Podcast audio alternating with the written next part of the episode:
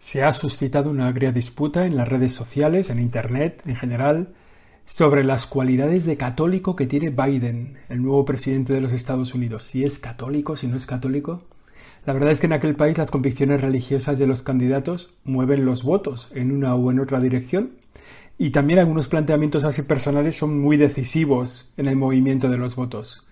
Por ejemplo, la postura sobre el aborto, por ejemplo, o la construcción del muro para impedir la inmigración ilegal desde México, hace que la gente decida votar o no votar a un candidato según lo que él propone en ese tema.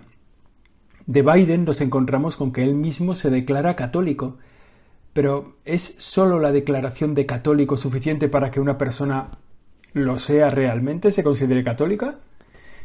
Este es el tema de debate que quiero plantear en este episodio del Siempre Aprendiendo, él es el número 68.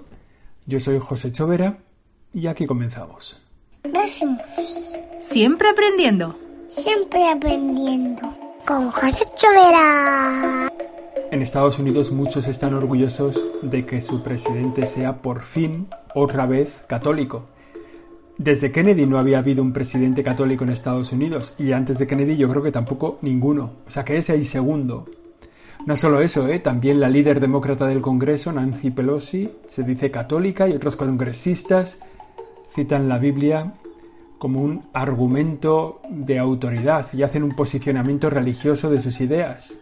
Bueno, no está mal.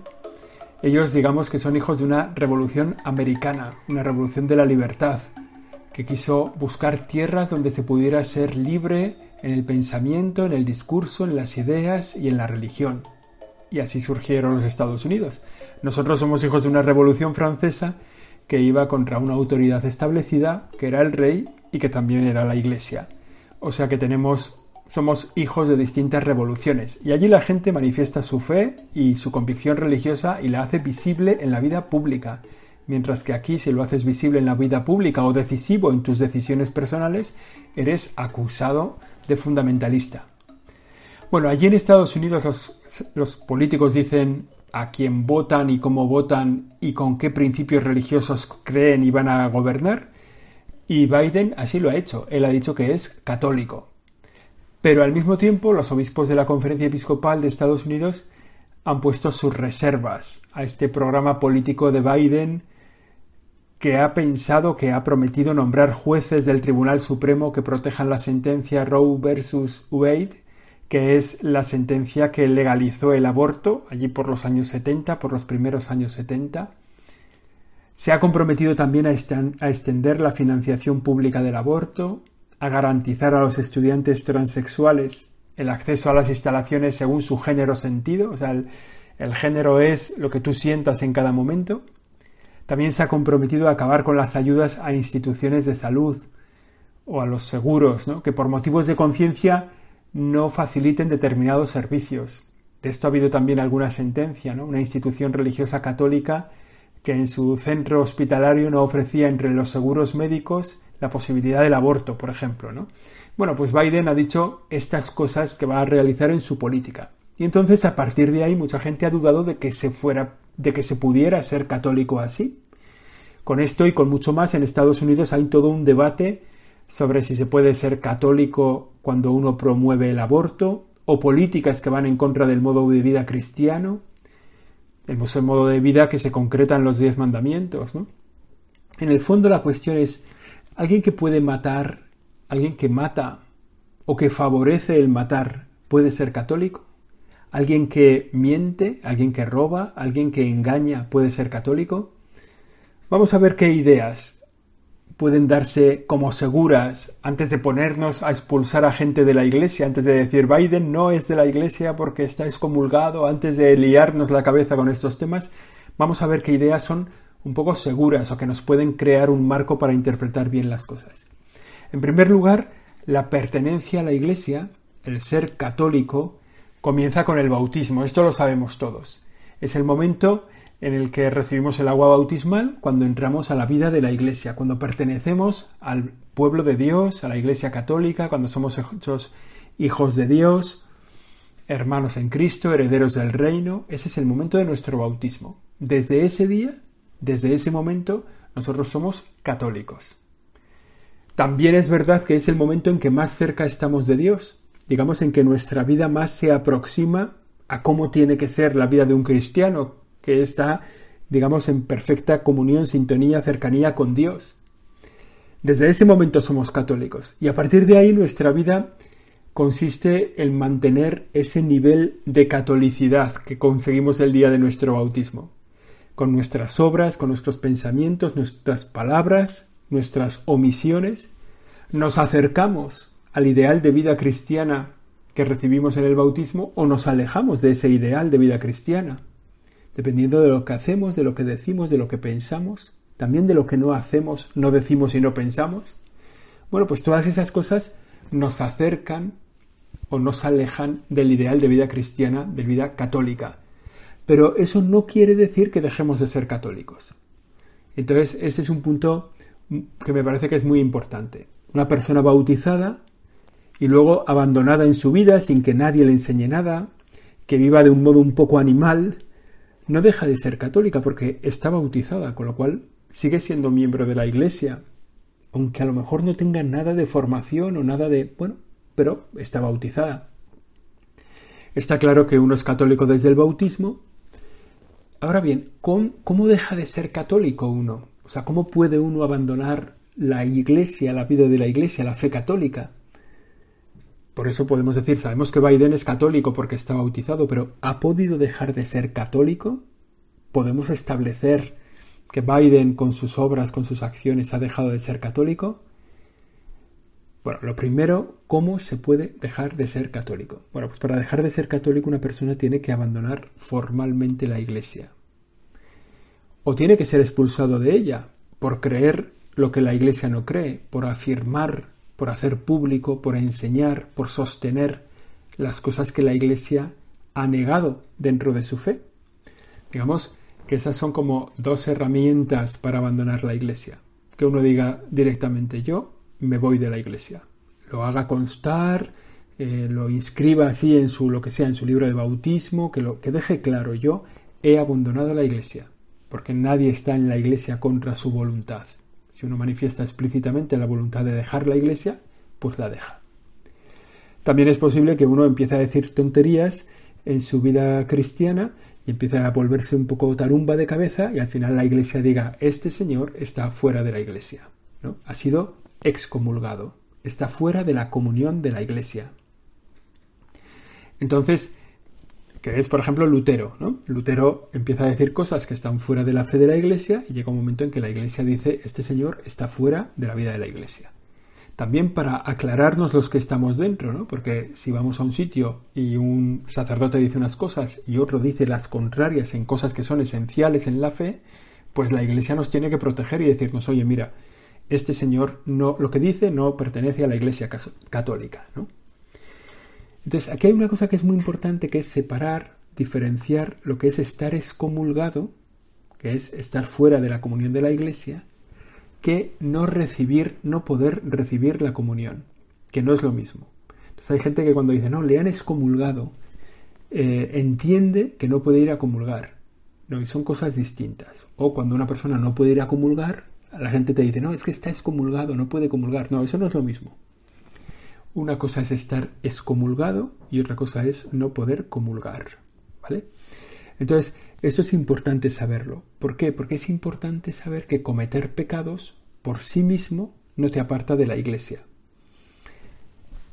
La mayor parte de los pecados. Quiero decir que el, el cometer un pecado la iglesia está pensada para los pecadores. La iglesia se dirige a los pecadores. Por eso, cometer un pecado no te saca de la iglesia. Sino empieza a existir el riesgo de que empecemos a dar carnes de católico. Eso no sería bueno. La pertenencia a la iglesia no la defino yo. La pertenencia a la iglesia la define el estar bautizado. O sea, yo no puedo dar católico, yo no puedo decir este es católico, este no es católico. Otra cosa es lo de ser buen católico. ¿Vale? Es verdad que con el pecado nos alejamos del ser buen católico. Y a lo mejor eso es visible, ¿no? Una persona que lleva una vida totalmente alejada de Dios y voluntariamente y tal, bueno, pues, pues posiblemente tiene pecado y no es un buen católico. Pero de ahí a establecer que no está dentro de la iglesia, ese paso no es fácil que nosotros lo podamos dar.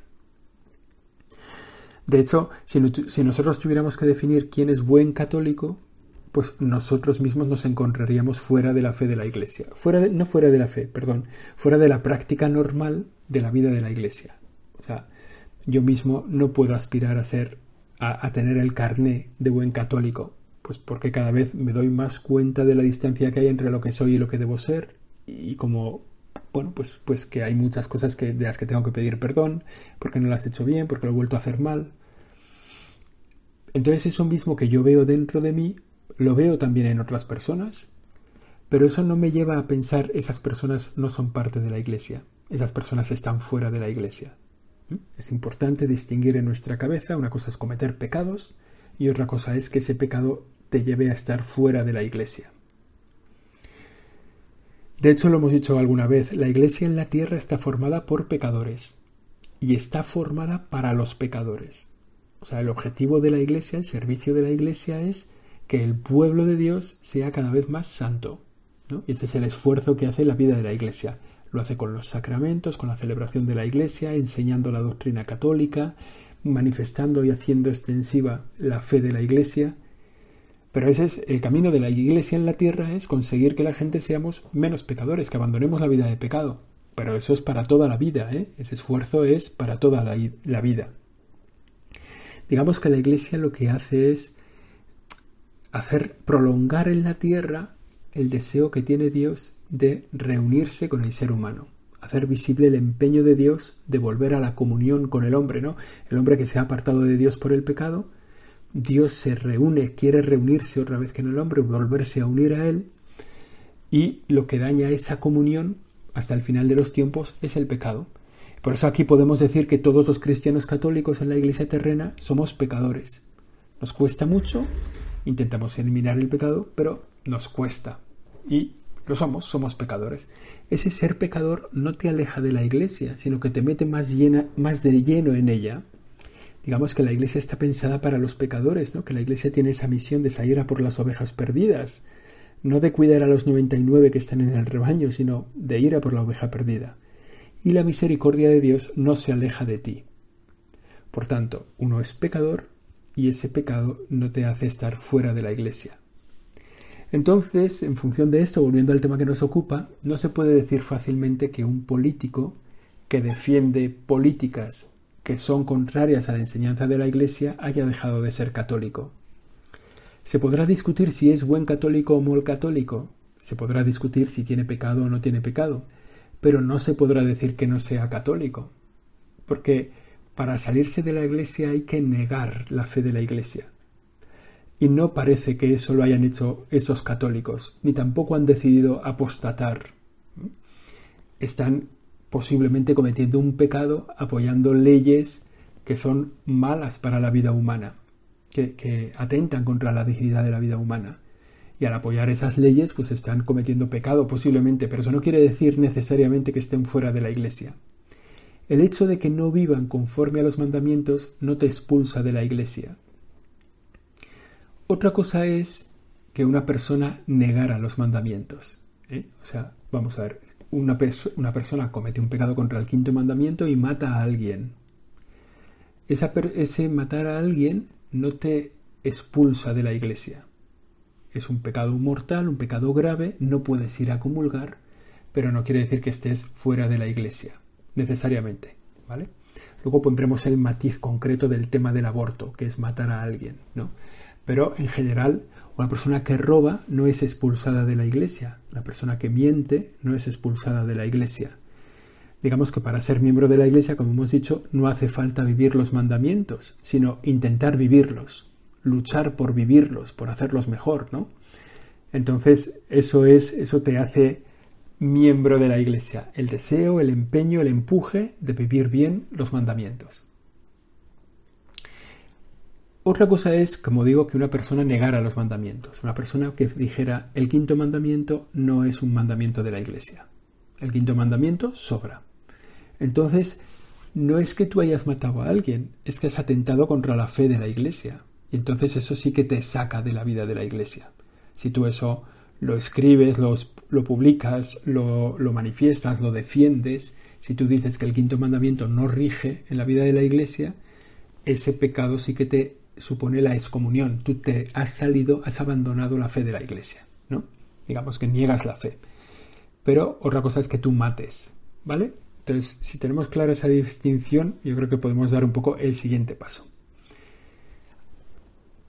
Digamos que para salir de la iglesia uno tiene que atentar contra la fe de la iglesia contra lo que la iglesia cree, hacerlo público, enseñarlo, o que la iglesia te expulse por lo que tú crees. ¿no? Que no, mira, lo que tú crees estás fuera de la iglesia. Ahora bien, también hay algunas acciones, o sea, no una cuestión de fe, sino de cosas que hacemos que inmediatamente te ponen fuera de la iglesia. Es decir, la iglesia te excomulga, te expulsa de la comunión de la iglesia por algo que tú has hecho. Esto es también muy excepcional, pero puede darse. Es decir, aquí no estamos hablando de cometer un pecado, sino de cometer un pecado que te expulsa de la iglesia, que te excomulga.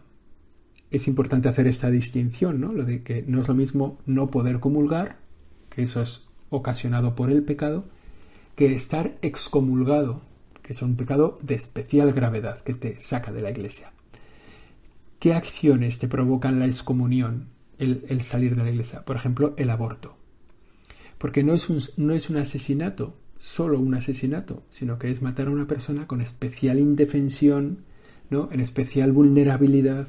Entonces, ese pecado, la Iglesia lo dicho, el que comete un aborto, eh, pues está excomulgado. Otro pecado es revelar el secreto de confesión. Es un pecado tan grave que te expulsa de la comunión de la Iglesia. Profanar la Eucaristía. Absolver a un cómplice en un pecado contra el sexto mandamiento, por ejemplo.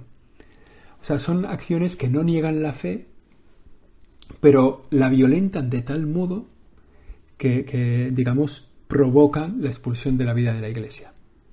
Entonces aquí está el punto filipino con el tema de Biden. ¿no? Biden que ha dicho que va a promover, financiar la expansión de las clínicas del aborto en los países fuera de Estados Unidos, que va a promover esas políticas que están contrarias a la Iglesia. ¿Esa persona está excomulgada? Bueno, ese es el punto. Esta persona, digamos, está fuera de la iglesia y por tanto se puede decir que no es católica. Sus acciones le han llevado a estar fuera de la iglesia. Bueno, pues este es el punto filipino que hay en el caso de Biden y de los políticos que, promueven estas leyes. Es ahí donde se aferran algunos para sacar de la iglesia, para excomulgar a Biden por este tema. Entonces, el canon, hay un canon, hay una norma en la ley de la iglesia, una ley de la iglesia que dice, quien procura el aborto, si éste se produce, incurre en excomunión late sentencia, en excomunión inmediata. ¿no? Digamos, quien procura el aborto, si éste se produce. Y los cómplices son los que colaboran de manera que éste no se hubiera producido sin su ayuda. Entonces, estos quedan excomulgados. Pues quién, el médico, la enfermera, la persona que voluntariamente, libremente, porque le da la gana, se somete a un aborto, no, no en casos en los que hay una, una violencia contra la propia conciencia que, no queda, sino la persona que libremente dice, no, yo sí voy a abortar. También los cómplices, ¿no? los colaboradores necesarios. De modo que si ellos no hubiesen colaborado, esto no se habría producido. Bueno, pues, y aquí es donde hay que hilar fino lo que Biden ha prometido es restablecer la financiación para clínicas que harán abortos fuera de Estados Unidos. Esto es causa de excomunión. Es una cooperación necesaria a un aborto determinado y concreto. Hombre, desde luego es fácil establecer que ahí se ha cometido un pecado, porque se está facilitando un mal objetivo, apoyando con políticas concretas. Y habrá que ver si a ese político se le puede dar la comunión en la misa. Habrá que explicárselo, habrá que volvérselo a explicar, habrá que explicárselo 32 veces y a lo mejor en un momento dado habrá que decirle, mira, no puedes comulgar, ¿no? Pero ese no poder comulgar es también por excomunión, es decir, queda fuera de la comunión de la Iglesia. Bueno, la clave sería ver si la relación que hay entre la financiación de esos centros y la realización de un aborto concreto porque hace falta que el aborto, la excomunión necesita que esa cooperación necesaria sea a un aborto que efectivamente tuvo lugar. Y entonces esto se puede ver desde dos puntos de vista. Imaginemos que un aborto tiene lugar en una clínica que ha sido financiada por ese político. Ese aborto se ha realizado, Pero la cooperación ha sido necesaria, ha sido imprescindible. O sea, si no se hubiera financiado esa clínica, ¿no habría tenido lugar ese aborto? ¿O habría tenido lugar en otro lugar? ¿O lo habría financiado otra persona? Pues no es fácil, ¿no? No es fácil concluir que ese aborto tuvo lugar gracias a esa financiación y de otro modo no se habría producido. En ese sentido, no está clara que hay una cooperación que digas determinante, decisiva para ese aborto y por tanto hay una excomunión.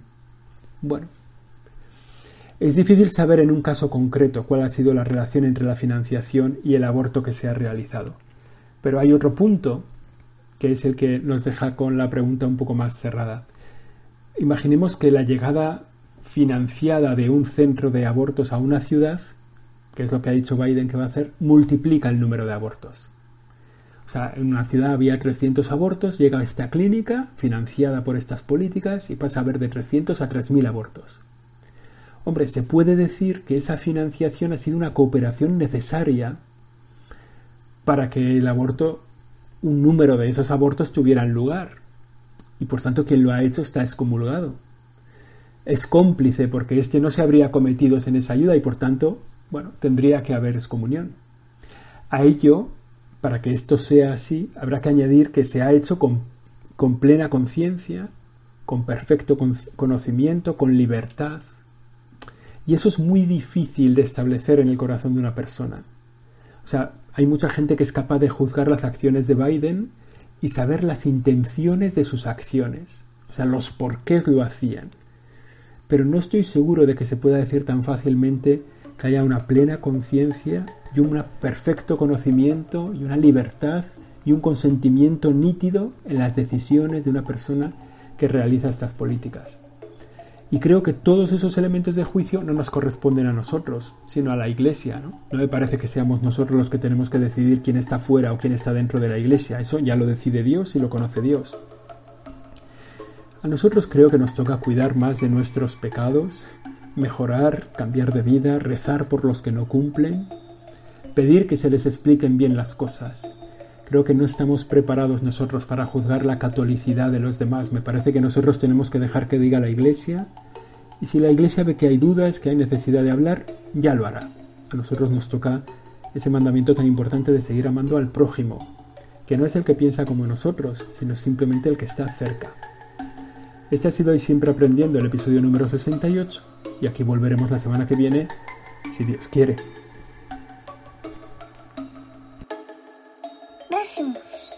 Siempre aprendiendo. Siempre aprendiendo. Con José Chovera.